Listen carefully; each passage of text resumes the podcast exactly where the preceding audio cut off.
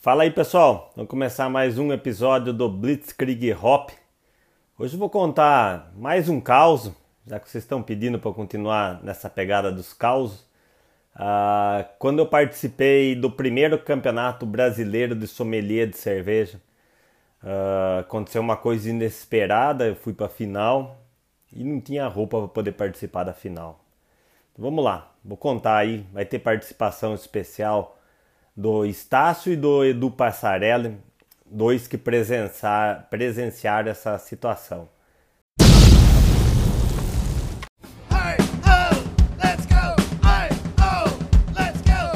É isso aí.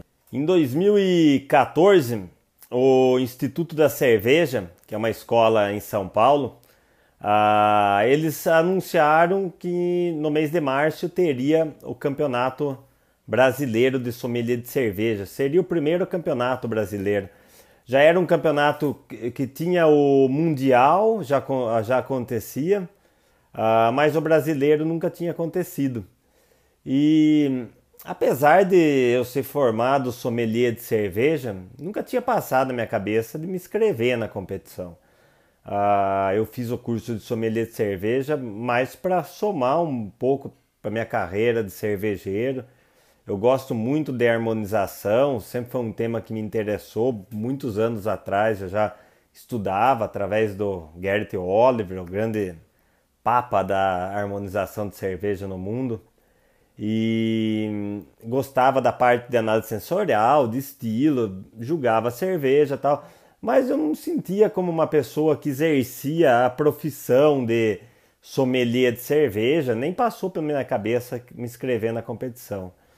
Só que daí teve um dia, eu não lembro se foi com o Alfredo ou com o Estácio que eu estava conversando, e eles comentaram comigo, pô, participa lá, vai ser legal, é um final de semana, sábado e domingo no começo de março, pá, vamos lá, não sei, pá. E eu fiquei naquela, puta, vamos, falei para eles, beleza, para quem tá conversando, vou sim, e dei meio que foi passando, depois passou uns dias e eles cobraram, oh, tá acabando o prazo da inscrição, você não vai se inscrever? Eu falei, ah, eu olhei, vi que era um final de semana, Uh, um hábito que a gente tem é sempre no final de semana livre uh, ir para São Paulo. Final de semana livre é quando eu não estou viajando para jogar cerveja em outros países ou quando não estou indo visitar a família em Laranjal, tá naquela puta, o que, que não vamos ah, vamos, vamos passar o final de semana em São Paulo. É uma das minhas cidades favoritas no, no mundo inteiro de, de passear, de sair à noite. E esse final de semana em São Paulo é sensacional, não tem trânsito, é tudo bem mais tranquilo, né?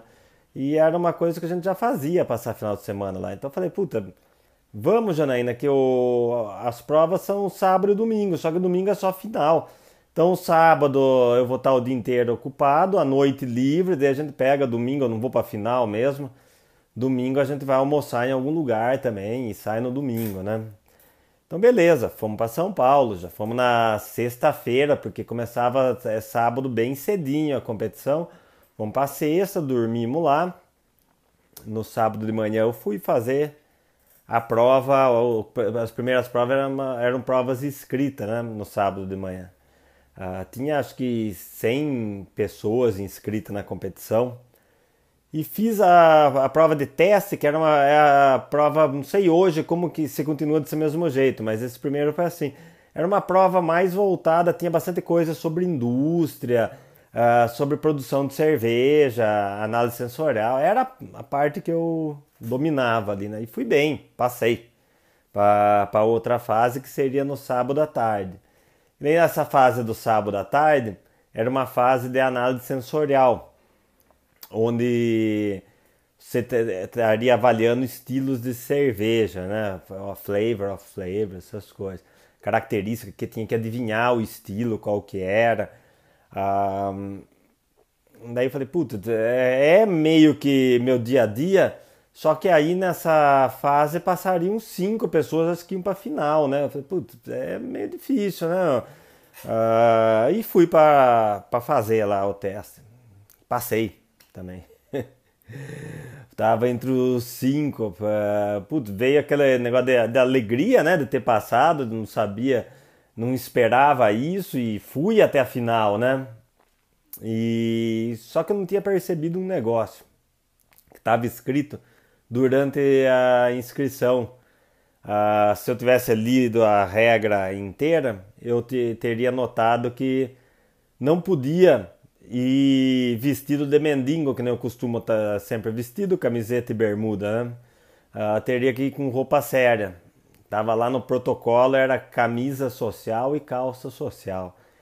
Camisa social e calça social que eu tenho em casa é para quando eu vou em algum casamento. Normalmente é a mesma, né? Que vai, vou talvez em dois casamentos por ano. Ah, e daí você pega e faz um ajuste, às vezes está um, um quilo acima, um quilo abaixo, aperta, solta, faz essa gambiarra para poder ter essa roupa social aí, né? É o que eu tenho, mas nem levei na para competição porque falei, puta, não é possível chegar até na final, não tem realmente, sinceramente, não passou pela minha cabeça que eu ia para a final. Ah, aí cheguei. O Instituto da Cerveja é do lado do Shopping Ibirapuera. Falei, putz, será que eu vou ter que ir no Shopping Ibirapuera para comprar uma camisa social e uma calça social? Ia gastar um dinheiro que uma coisa que eu não uso, que ia ficar aí no guarda-roupa cheirando mofo.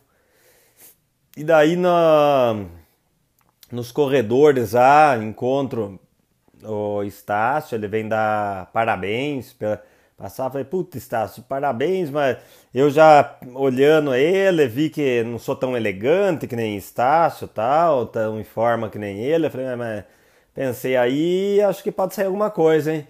Então, Estácio, caramba, esse negócio aí da roupa, é, tava escrito, tá, regra da Putz, eu não trouxe. Ah, é mentira. Ninguém acreditava que eu não tinha trazido roupa, né? Eu falei, pô, é sério. E se você tiver uma roupa para emprestar para mim, eu vou agradecer, né? Porque daí eu consigo vir fazer a final, senão eu não vou poder vir para a final porque eu não tenho roupa, né?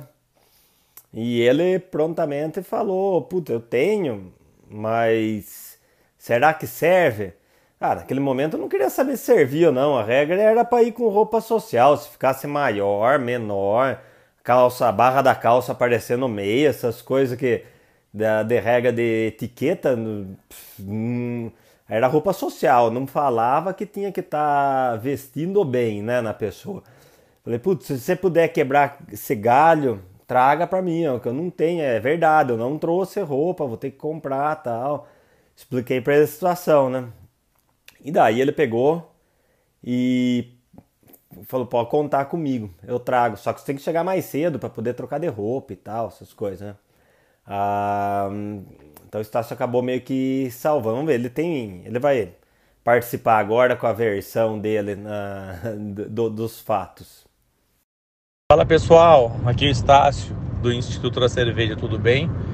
Tô passando aqui para falar de uma história engraçada com o Alexandre Basso. Na verdade, assim, quando não há uma história engraçada envolvendo o Basso. Essa história aconteceu em 2014, é, mais exatamente na semifinal para final do Campeonato Brasileiro do Sommelier, onde a gente tinha falado pro Basso, vai lá competir, cara, vai ser um negócio legal. E ele foi, do jeitão dele. Chegou lá de bermuda e camiseta e vamos vamos competir. O que aconteceu, que como sempre acontece no final de semana, o campeonato, ele passou para a final. Aí ele olhou para mim e falou assim: "Cara, minha preocupação agora não é nem a final, a preocupação é eu não tenho uma roupa para vestir para ir para final, não tenho uma calça e uma camisa. Você empresta para mim?" E foi aí que essa roupinha aí tem uma fotinho dele aí, seria legal um dia a gente mostrar a calça e a camisa que o Baso usou na final do campeonato foram roupas emprestadas minhas para ele é, e onde ele se deu bem ainda na final.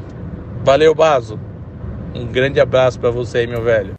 Bom, obrigado participação, Estácio. Obrigado pelo emprestar a roupa. Salvou. Uh, daí chegou no outro dia, eu cheguei já bem cedo. Uh, encontrei com ele, ele tava com a sacolinha na mão. Tirei minha bermuda, minha camiseta, coloquei dentro da sacola dele e vesti a roupa dele. Até sapato ele teve que emprestar. Não era o mesmo número, mas uh, eu já uso o tênis que é do meu pai, que não é o mesmo número meu. Que quando que ele dá tênis para mim, então não vou reclamar que tá com um número a mais, né? Eu pego e uso. Uh, não ia ser diferente com o Estácio ali naquele momento que eu precisava, né? Só sei que serviu a roupa. Tem a foto na, na da, da, divulgação desse, desse episódio. Tá, tá, eu tô fazendo, tô usando a foto da final, vocês vão poder ver eu com a roupa social do Estácio. Uh, fui para final. Final ficava os cinco finalistas numa sala, era sorteado a ordem de entrada de cada um num, na, na sala maior, onde estava um público assistindo, tinha vários jornalistas acompanhando e tinha uma bancada de jurado sensacional, né?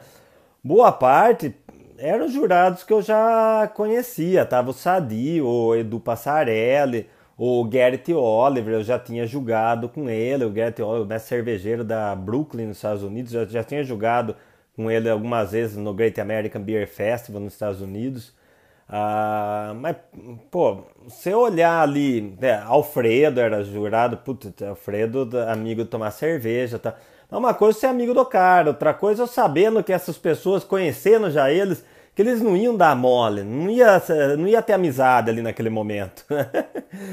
e, puta, na hora que você entra na sala e vê Garrett Oliver sentado ali avaliando o seu, seu trabalho, o Zuber, que é mestre cervejeiro da Paulana, avaliando o seu trabalho. Puta, eu tremi na hora que eu entrei na sala. Todo mundo olhando você entrar ali, esperando você começar a falar. E a final foi dividida primeiro uma parte onde eles perguntaram para falar sobre um estilo de cerveja. Uh, daí eu era, era sobre a, a Doppelbock ou Bock, alguma coisa assim. E daí tô em casa, falei puta historiona da, da Bock, que convenci tanto que no final era o, era o Zuber que tava jogando mestre cervejeiro da Paulana, o cara que tem a Salvator, o emblema das, das Doppelbock. Ah, na hora que eu acabei de contar para ele a história, ele falou: Eu nunca ouvi essa história, mas você foi convincente. E como tem várias histórias da Bock, eu vou acreditar nessa história sua. Então, Ian, eu contei uma história que tem um dos episódios que eu falo da Boca, é a mesma história que eu contei para eles. Ah, depois eu, era a degustação de um estilo de cerveja, eu tinha que falar as características dele e acertar o estilo. E daí o final, que era a parte que valia mais no dia, que quebrou comigo, que era a parte de serviço. Eu não sabia nada de serviço. Ah, como servir uma mesa, ah, serviço americano, como colocar no, no copo de forma correta, essas coisas, né? Fui até bem na parte que eu tinha que dar sugestões, eu, é, era como fosse clientes num bar, só que eram os jurados, e eles olhavam o cardápio, pedia, pedia harmonização de prato com cerveja, pedia orientação numa carta de cerveja específica que já estava ali na geladeira, e eu tinha que orientar eles, até aí tudo bem, foi ok, mas na hora que eu fui servir a cerveja, eu fiz tudo errado. Uh, servi do lado errado, tinha uma pegadinha que no meio dos copos tinha um copo com batom. Eu pego e sirvo no copo com batom. Eu deixo a garrafa sempre bater no, no bico, igual a gente tá acostumado a servir em boteco, né? Com o copo virado, enchendo assim. Da... E não é essa forma que um sommelier aprende a fazer o serviço, né? Ah, ou seja, foi um desastre nessa parte aí do, da, do serviço. Trouxe até um dos jurados que estava esse dia aí, justamente nessa parte de serviço, estava Edu Passarelli, que ele vai contar um pouco do, do ponto de vista dele sobre esse momento meu na, no primeiro campeonato de sommelier de cerveja brasileiro. Poxa, esse dia do Campeonato Brasileiro de Sommelier foi épico. Né? Primeiro, por um grande amigo meu, consegui chegar à final ali, né, bastante disputada. Provavelmente ele já deve ter contado aí a história da roupa, ele não tinha nem a roupa para ir, né, porque tinha um dress code ali do, do evento, tinha que estar de camisa até, então ele teve que pegar isso emprestado. E eu já comecei a achar engraçado aí, a gente é amigo há muitos anos, mas o que eu estava preocupado de fato é de ter que olhar no rosto dele. Né? Eu falei, eu vou rir, não tem, a gente brinca muito entre nós dois. E era justamente a parte do, da competição aonde ele teria dificuldade, porque era serviço. Né? Isso não é um, ele não tem esse conhecimento de fazer serviço. Então, na parte de é, degustação, de saber qual era o estilo que estava sendo degustado, tudo isso eu tinha certeza de que ele tiraria de letra. Mas na minha parte, a parte que eu avaliava, ele ia ter que fazer serviço, olhar para as pessoas. Então a gente combinou antes, falando: não, ninguém olha para a cara um do outro. Porque se a gente olhar para a cara um do outro, vai ficar feio e a gente vai cair na gargalhada.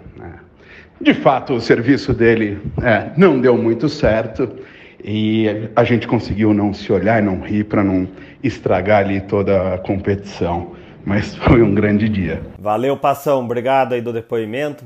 Obrigado, Passarelli e o Estácio pelo depoimento, trazendo um pouco mais de informação para vocês. Ah, bom, nessa daí eu já tinha perdido a, a, final, né? Não ia ser ganhador, eu sabia disso. Tinha cometido muito erro, eu não tinha assistido. Se eu não me engano, eu fui o terceiro a entrar e depois que você se apresentava, você podia assistir os outros, né? Ah, o ganhador foi o Alex, que hoje ele é um dos sócios da, do Instituto da, da Cervejaria, do Instituto da Cerveja. E na época o Alex ele era sommelier de vinho, trabalhava com TI, se eu não me engano. Nada a ver com cerveja, mas ele tinha feito o curso de sommelier e, pô, o cara deu um show, né? Puta elegância, quem conhece o Alex sabe que é aquela elegância dele, o cara sabe falar corretamente, não que nem eu que fala tudo errado, sem conjugar verbo direito, sem pôr no plural, nada disso. Alex não, né? Alex é um gentleman, né? Então foi de forma perfeita ter ele ter ganho a competição merecidamente. Ele ganhou. E eu acabei ficando em quarto colocado. Mas para mim não importou muito o quarto colocado. Eu já tinha ido para final, que eu não esperava isso. Tinha cinco sommeliers de cerveja na final com puta, muito gabarito, os caras estudaram os outros quatro, né? Sempre trabalharam na, na área, estudaram muito e eu era meio que o cara do chão de fábrica que estava ali, né? Eu não tinha como almejar uma coisa maior do que esse quarto colocado, que para mim já foi muito ainda. Uh, mas a, acabou a roupa do Estácio salvando eu, conseguindo fazer minha apresentação e pegando essa quarta colocação, o que participei outros anos do, da competição, com, fui até um ano, isso aí pode até sair um outro podcast. Eu fui no Campeonato Mundial de Sommelier de Cerveja em Salzburgo, com gente do mundo inteiro. Né? Fui representando o, Brasil uh, como sommelier e foi uma das experiências mais legais que eu já tive uh, ter a honra de representar o Brasil como sommelier no Campeonato Mundial com alguns colegas, tá? E foi muito legal, mas esse é um outro podcast. Então, apesar de eu não exercer, o que eu falo sempre entre aspas, não exercer a profissão de sommelier de cerveja, mas na verdade no dia a dia a gente acaba exercendo, olhar os contrarrotos das nossas cervejas, tem tudo é, forma de serviço, com o que harmonizar, isso aí sou eu que faço. Quando a gente faz é, live de cervejas sazonais, vem junto a harmonização, que também, queira ou não queira, seja a degustação, como a própria sugestão de harmonização, isso é sommelier de cerveja. Uma parte pequena da sommelier de cerveja, que é essa parte de off flavor, uh, tentar encontrar defeitos na cerveja, que isso não é o principal do sommelier, mas eu acabo fazendo também no dia a dia dentro da fábrica. Então, no... eu exerço, mas não essa, aquela parte de exercer a profissão de estar ali no bar, que é o que realmente o no, no bar, no ponto de venda, no empório, uh, que é a função do sommelier, tentar traduzir o que a gente faz na fábrica numa forma palatável para o leigo poder entender o que está dentro daquela garrafa seja de aroma, sabor ou oferecendo sugestão de cerveja para determinada característica, personalidade de, de algum consumidor. É, essa parte eu já não faço. Hoje em dia faço um pouco mais, já que eu fico servindo growler no final de semana, sexta e sábado, uh, e às vezes no domingo eu fico lá na fábrica.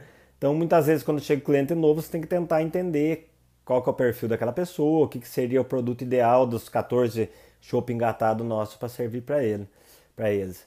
Aí só sei que uh, foi um aprendizado legal ter participado desse primeiro concurso, mesmo sem roupa, uh, com Estácio salvando e aprendi bastante ali naquele final de semana e não é sempre que você tem a honra de encontrar na mesma sala avaliando o seu serviço Gerrit Oliver e Martin Zuber, dois fantásticos mestres cervejeiros, né? Ah, então é isso aí, pessoal. Espero que vocês tenham gostado de mais um caos de cerveja. Ah, a gente tem a loja virtual. Se vocês quiserem ter acesso a produtos nossos onde não tem alguma Bamberg Express, através da nossa loja virtual, deixo o link aqui embaixo. É fácil de vocês adquirirem garrafas nossas, algumas camisetas, copo, eh, a bandeira que está aqui atrás. Ah, e para quem mora em uma das 10 cidades que tem as lojas da Bamberg Express, elas estão sempre é, servindo chopp fresco. Se você não é, sabe quais são as 10 cidades, no site nosso, cervejariabamberg.com.br, você pode ver o endereço que cada uma serve de perfil, algumas fotos delas também. Ah, é isso aí, obrigado por vocês ficarem escutando até agora. Ah, lembrando que nessa temporada, na segunda temporada do podcast Blitzkrieg Hop, eu tô postando a cada 15 dias o episódio. Então daqui 15 dias tem um novo episódio. Uh, sai um pouco de caos e vou um pouco para a opinião pessoal, linkando um fato histórico com o momento atual que a gente vive. É isso aí, vejo vocês daqui 15 dias no podcast. Quem for daqui da região, estou vendo quase todo final de semana vocês lá na fábrica. Abraço, até mais.